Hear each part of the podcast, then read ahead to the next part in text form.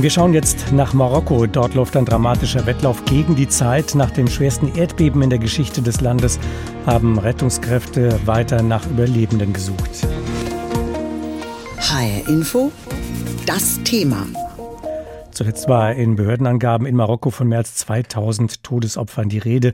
Die offenbar weitaus meisten Opfer, die bisher entdeckt worden sind, hat es in der Provinz südwestlich der Metropole Marrakesch gegeben.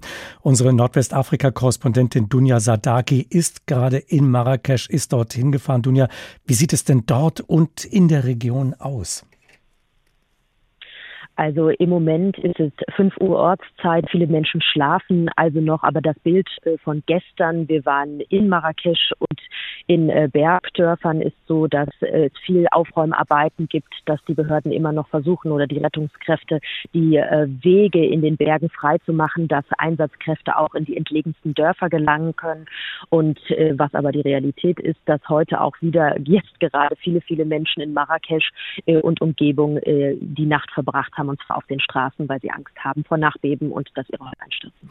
Bis jetzt, äh, ich hatte es eingangs gesagt, ist die Rede von mehr als 2000 Toten. Es gibt aber offenbar doch noch viele Erdbebengebiete, teils sehr abgelegene Bergregionen in Marokko, die noch nicht erreicht worden sind. Gibt es eine ungefähre Vorstellung, wie die Situation dort sein könnte?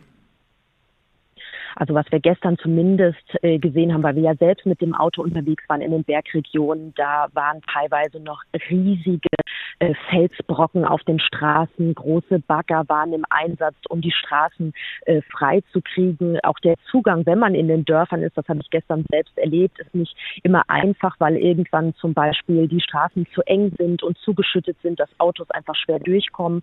Das heißt, äh, die Einsatzkräfte sind immer noch dabei, äh, Dörfer und viele Menschen vor allen Dingen ähm, zu erreichen und ähm, zu retten, wenn das noch geht, oder äh, mit äh, medizinischer Versorgung zu unterstützen. Gibt es denn eine effektive staatliche Versorgung? Also werden die Menschen mit dem versorgt, was sie möglicherweise gerade am dringendsten benötigen? Konnte man da Eindrücke gewinnen? Also ich habe gestern ganz viel Rettungskräfte, medizinisches Personal in Autos gesehen, die auf den Straßen unterwegs waren. Aber ich war in Bergdörfern gewesen, wo Menschen mir gesagt haben, ich habe einen Mann zum Beispiel, der schwer verletzt war an seinem Fuß, ähm, der gesagt hat, er hat seit Freitag ähm, beziehungsweise seit Freitagnacht keine medizinische Hilfe ähm, erhalten.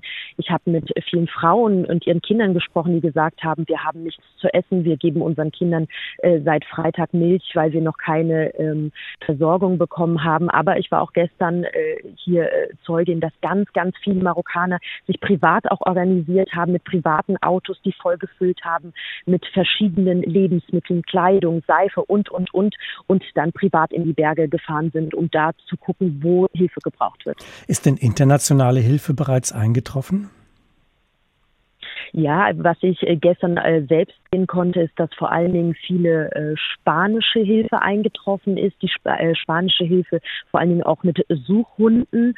Ähm, was bekannt ist, dass Marokko ähm, äh, das Hilfsangebot von vier äh, Staaten.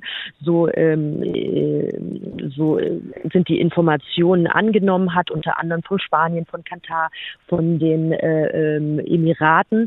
Ähm, also man sieht auf jeden Fall, dass Hilfe von außen auch eingetroffen